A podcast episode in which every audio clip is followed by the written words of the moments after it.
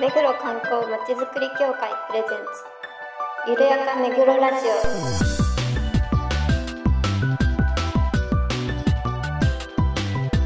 この番組は目黒に関することをゲストを交えてゆるやかにお届けする観光トークバラエティです。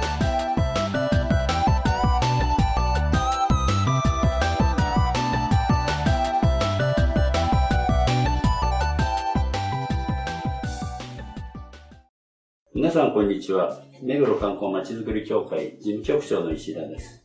この番組のパーソナリティを担当します。そして、番組アシスタントの石倉です皆さんよろしくお願いしますそして事務局の田中です。そして、事務局の浅野です。そして、はい、井上です。よろしくお願いします。はい、よろしくお願いします。夏も真っ盛りで殺人的な毎日暑い日が続いてますが、皆さんいかがお過ごしでしょうか？この夏皆さん、あの、が何か予定あるんですか浅野さんなんかお子様小さいからはい、プールとか、そうですね。なんか、毎日のようにプールをせがまれて、うん。あの、仕事終わりに、あの、五本木小学校のプール、あたまに行ってます。はい。あ、いいね。疲れ毎ます。毎日のように。毎日のようにせがまれるんで、でもまあ、週に2回ぐらい、せがまれて行ってます。はい。え一緒に泳ぐんですか？もうしょうがないから。えー、大変大変結構混んでるもんなんですか？あ、でも夜の時間なので、そんなに、うん。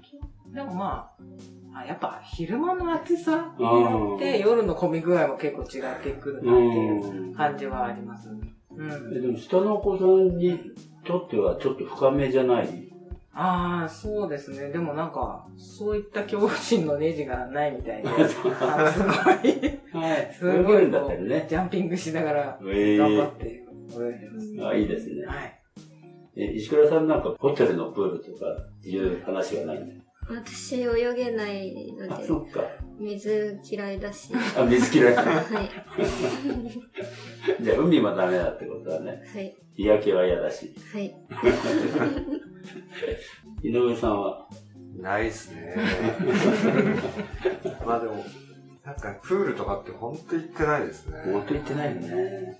一時なんかあの、遠泳大会に出たいって急に思って、ええ毎週、その、市民プールみたいなところで、一人で泳ぎまくってたんですけど、あの、いろいろ仲間に声かけたんですけど、うん誰も一緒に出てくれなくて、結局、断念したっていう。遠泳ってどのあたりの大会？なんか最初は2、3キロのちょっと短めなところからかなとは思ってえたんですけど、なんかちょっとやっぱそんなに泳げないんですよ、いきなりは。なので結構僕も毎週結構一生懸命やって、割と1時間2時間続けて泳げるようになったなっえすげえ。ていうのを、やっぱ仲間はそこまでなんでやるのってどうしても 付き合ってくれなくて。井上さんも突き詰めるタイプだね。いろいろと。まあ、急になんかその、まあ、テレビかなんかの影響だったと思うんですけど、うんやってみたいと思っちゃった。影響を受けやすいタイプってこ受けやすいですね。そうですか。まあ皆さんそれぞれね、楽しみがあっていい、いいと思いますが、あの、熱中症にだけは注意しましょう。それではコーナーに行きましょうゆるめぐボイスガイドこのコーナーは目黒の観光情報をピンポイントで音声のみでガイドするコーナーです今回は当協会所属のボランティアガイド藤井雅子さんにお越しいただきました藤井さんよろしくお願いしますはい、お願願いしま。ますじゃあ簡単な自己紹介からお願いできますか？す。はい、で出身は横浜なんですけれども、で目黒に移ってからもう20年ぐらいになります。でもう歩くのが好きなので旅行にもよく出かけます。で旅先で昔の様子をいろいろ想像しながら城下町やお寺巡りっていうのを楽しんでいますう。んで目黒にも江戸の風情を感じるところがたくさんあるので、まあ、歴史をもっと勉強したいなと思っています。でその流れでお墓巡りも好きなんですね。それでいわゆる墓参らと、まあ、自称しています。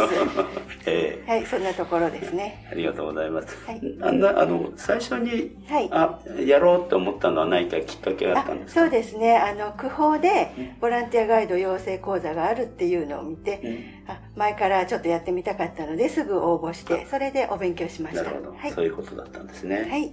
それでは早速ですが、えー今回はどちらをご案内いただけますでしょうか？はい。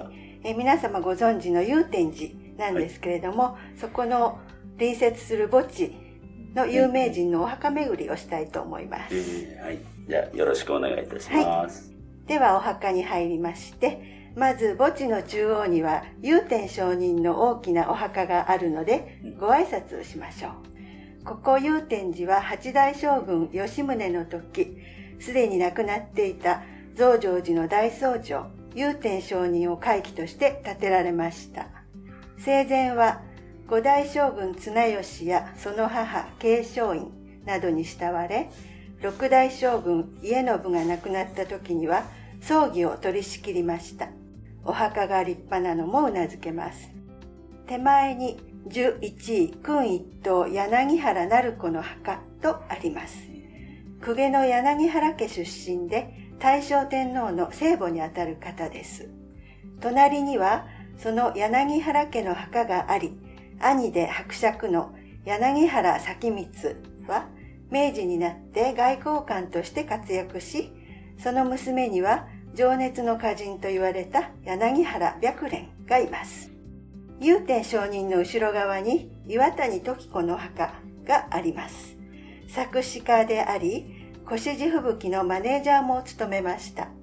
加山雄三の君といつまでもをはじめ、昭和のヒット曲は数多く、レコード大賞も受賞しています。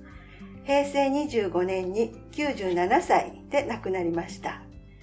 次に、最も広い敷地を占めているのは、大河ドラマ、晴天をつけの主人公渋沢栄一のいとこで、渋沢喜作の墓です。彼も実業家として成功し、渋沢商店を設立しました。その関係者が石灯籠を寄進しています。一族のお墓が並び、受け継がれていることがわかります。最後に、珍しいお墓をご紹介します。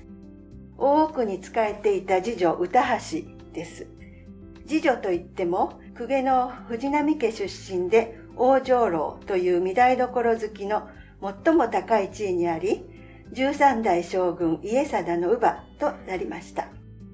大名のようなお墓には、その権力が現れているようです。また一緒に葬られているのは、11代将軍家成の即女に仕えた藤波という女郎で、歌橋とは姉妹です。藤波家は大奥に仕える娘を出していたお家のようですね。以上、今日は5カ所ご案内しました。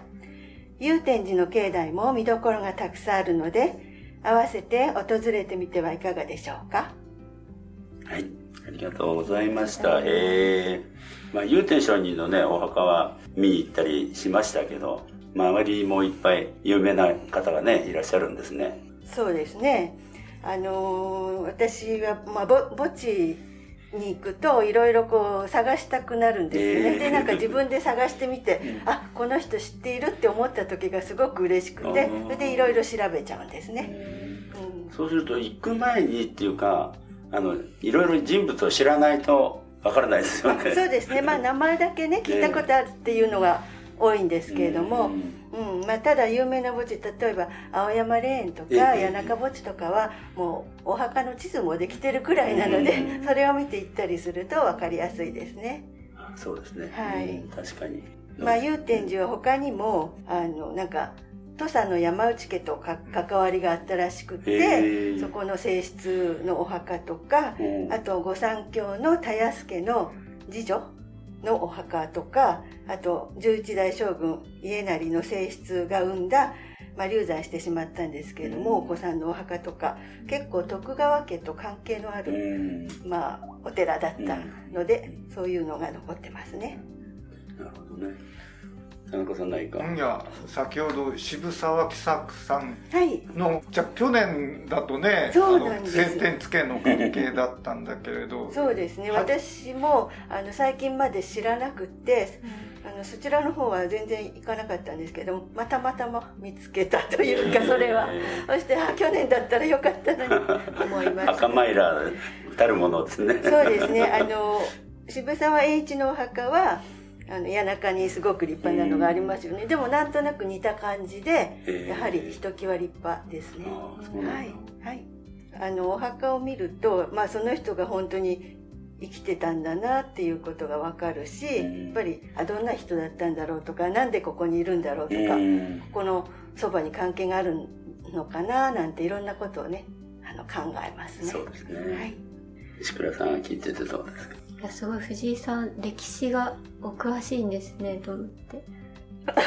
ね。そうですね、歴史好きです。あの、大河ドラマ、あああのずっとちっちゃい時から見ているので、まあ、ほとんどそれで覚えた感じで、まあ、すごく興味がありますね。ーはい、今年は鎌倉殿ですね。鎌倉殿ですね。うん、なんかね、目黒にあるでしょうかね。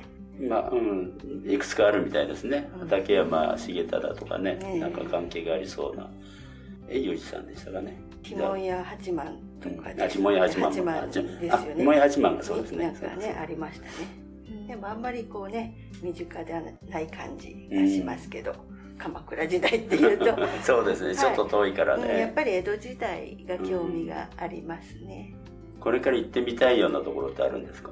これから言っても、あ、あの、目黒にも結構有名人のお墓、例えばこのそばの正岳寺、ええあの、三沢初子さん、はいはいはあの、仙台藩の、い。そうですね。うん、うん側室のお墓があったりとか、あと、ね、目黒不動には青木昆陽先生、うんあそこはちゃんと史跡になってますよね。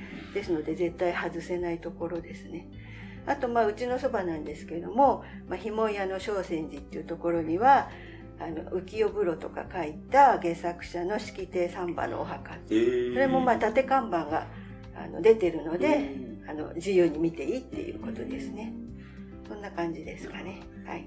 まあ、今言われたけども、お墓だからね、やっぱり自由に入っていいところとか、そういうのもありますよね。その辺なんか気づかれることってあるんですか？あの、やはりあの、公園の墓地は結構自由に入ってよくて、それこそ地図がもらえるので、皆さんそれ見ながら、あの、いろいろ回ってらっしゃって、結構ね、外人の方なんかもね、あの、好きな人がいるみたいであったりしますよ。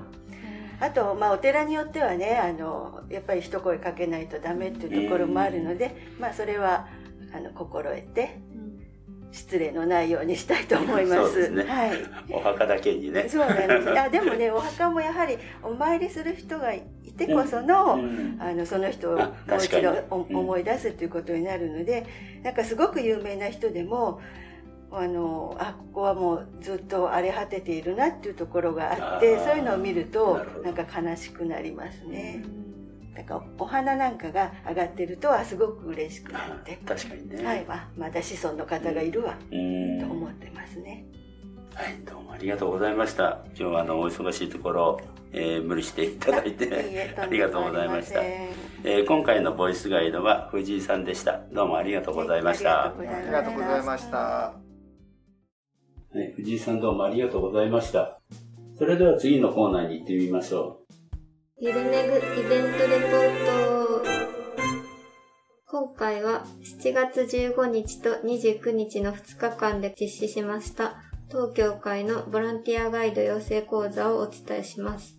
えっ、と、ボランティアガイド養成講座ですけども、第1日目は座学として、目黒区観光ビジョンについてと、実際にやっていただいているボランティアガイドさんから、ガイド活動の内容とか、事前準備の仕方とか、あと、ポイントの案内説明場所とかですね、のスポットにおいて注意点とか、そのような具体的な例を話していただいたのが初日でした。二日目は実地研修で、えっと、参加者、スポットガイドをやっていただきました。えっと、5班に分かれたんですけども、18名の方が2日目に進められたという形です。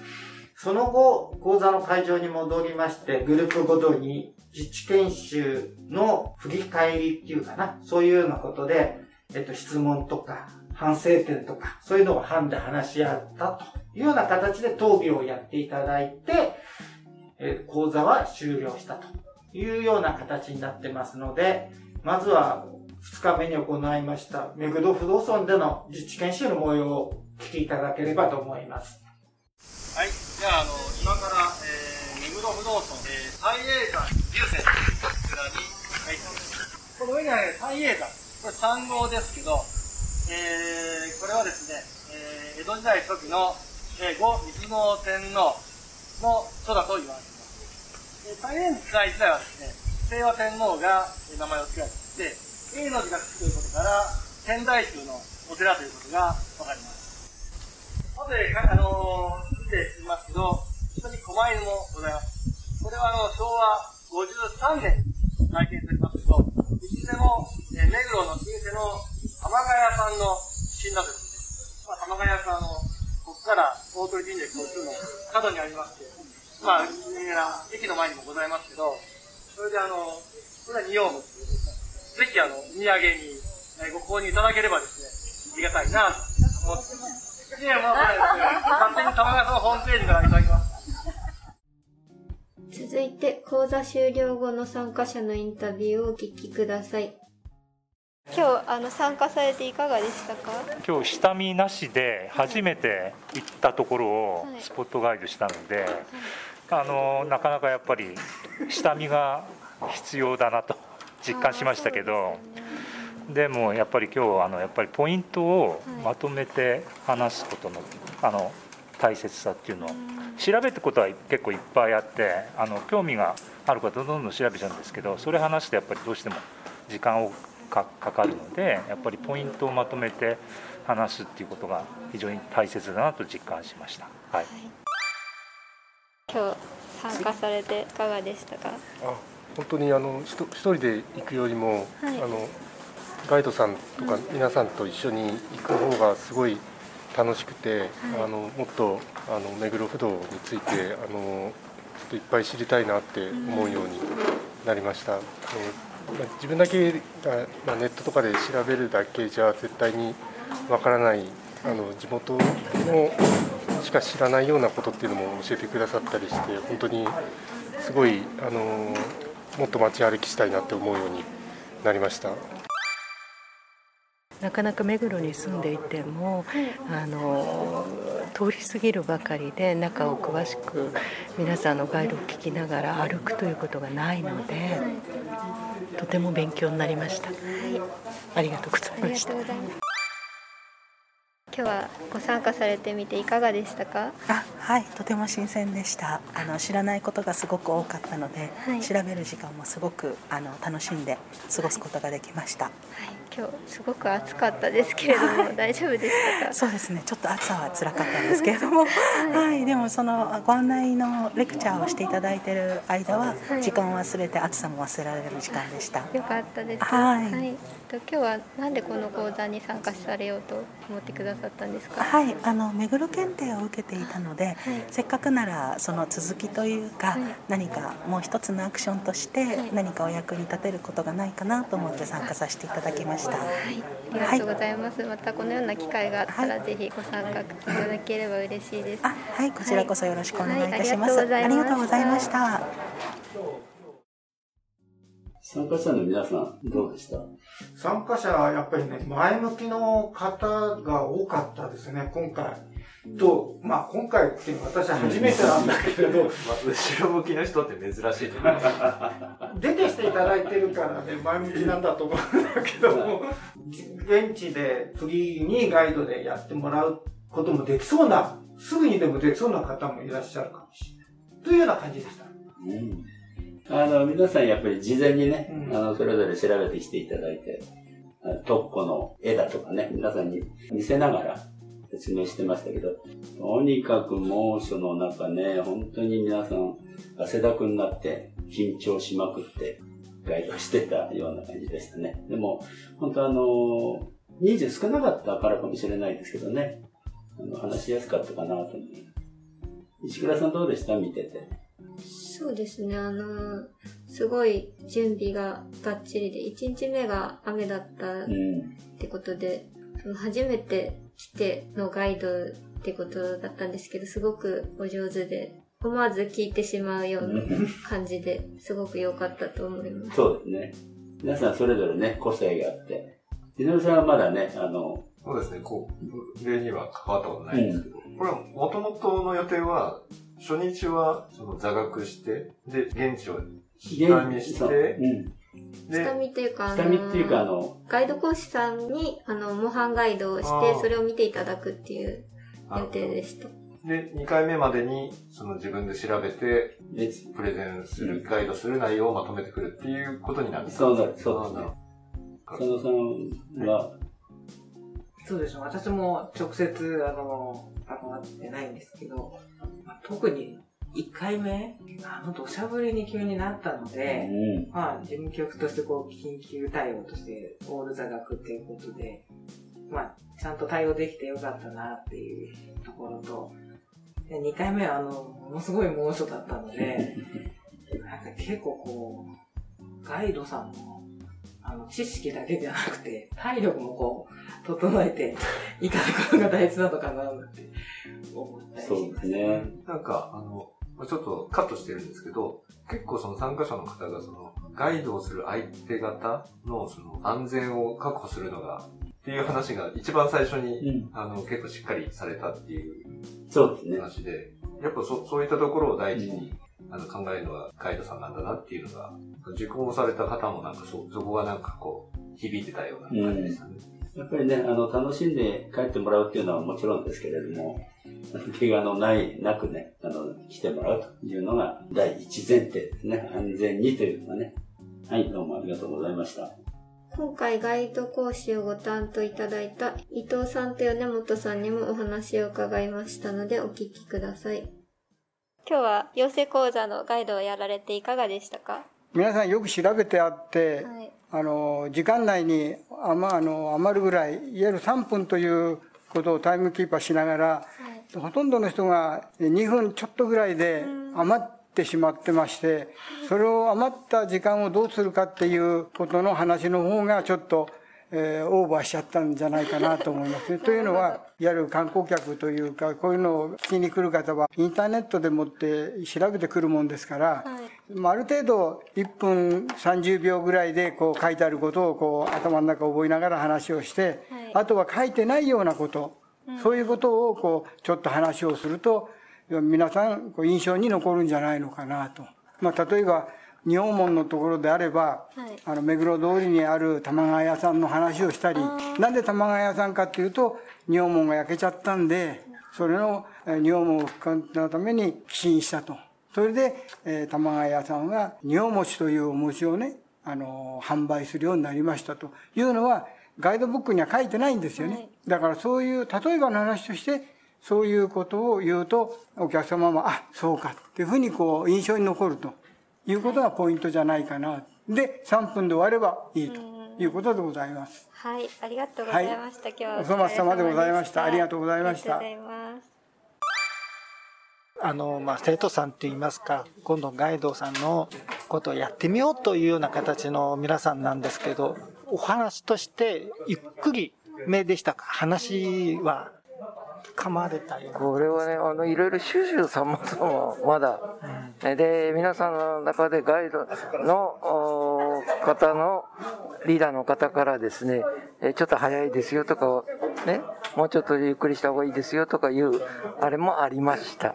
まあ、初めてやったことですから。ただ、あの一つ考えてみるのは、前回、1回目の時はですね、あの、外が雨で、中でやったために、そこの雰囲気が、やっぱりご本人ガイドする、そこの雰囲気がわかんない。今日はじ、はなんですか、その場所の立ち位置とか、それが分かんなかった。それわからない。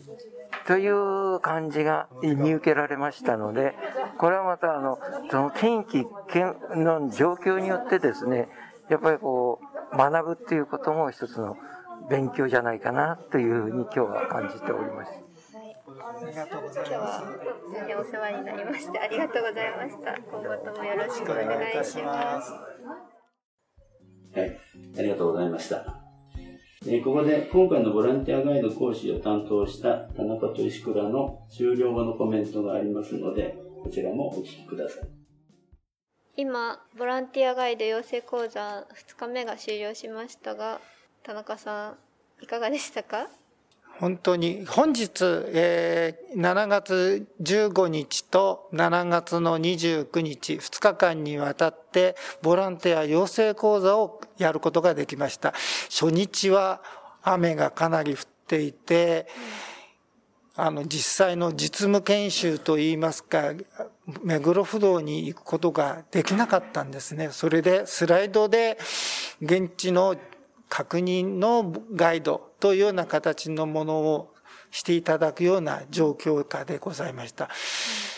まあ2日目は天気が猛暑の中というような形の中でやることができたと。ただやることはできたんですけども暑くて涼しいところを探しながらガイドをしていただくとかそういうとこが大変だったなと思います。でもこの回の講座は入っていただいた方申し込みをしていただいた方すごく積極的でお話好きのガイドとして適任の方ばかしだったと思います。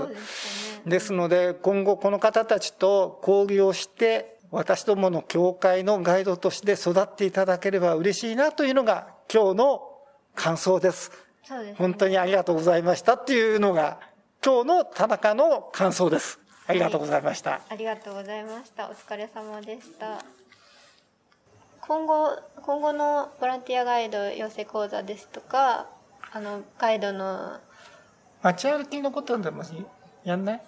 は？考えてることってない？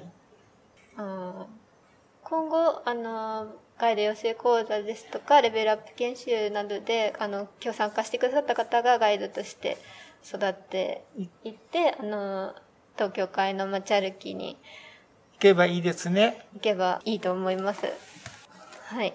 で、街歩きとしては、えー一応秋ぐらいに、一つ企画させていただいて、ステップアップ講座はいと。いう形のものも考えていかなくてはいけないかなとそう思ってます。ですね。年内にあのやっていけたらいいかなあと普通の街歩きとしては、あの一般の、えー方も入れた街歩きを一つ、あと七福神の関係の年明けに一つはい最低企画していかなくてはいけないかなと考えています。はい。そういう形で担当としていかがですか？あ、私何の担当ですか？街歩きの担当してなかった？街歩きの担当はみんなですよ。あ、そうですか。すはい、わかりました。頑張って企画しましょう。はい。あの、我々みんなで、あの、街歩きも積極的にやっていけたらいいなと思います。今日はお疲れ様でした。ありがとうございましたありがとうございました。はい。あの、ボランティアガイド養成講座初めて担当されましたけれども、準備から施設予約からいろいろ大変だったと思いますけど、ご苦労された点は何かあるんですか？ご苦労、ご苦労はご苦労でした。すべてが初めてだったからとい確かにそうですね。一緒に担当された石倉さんはどうですか？はい、教会としての主催イベントがすごく久しぶりだったので、このガイド養成講座自体も実地でやるのは3年ぶりで、あそうですね。前回は2年前のオンライン講座だったので、すごく記憶をたどりながらやって、無事に終わることができてよかったです。そうですね。次回にまたつなげていけたらと思います。ありがとうございます。お疲れ様でした。あの、本当に炎天下の中ね、ありがとうございました。まあ、今回、本当に大勢のね、方々に応募していただいて、あの、できましたので、今後もどんどんガイド養成、それからレベルアップをあのしていきたいと思ってますので、ぜひ、あの、お聞きの皆さんの中でも、ガイドやってみたいなっていう方は、あの、どんどんご応募ください。よろしくお願いします。番組では皆さんのご感想、ご要望をお待ちしています。メールアドレス、ゆるめぐ、アットマーク、めぐろ、ハイフン、観光 .com までお送りください。それではまた次回まで。さよなら。さよなきれいよ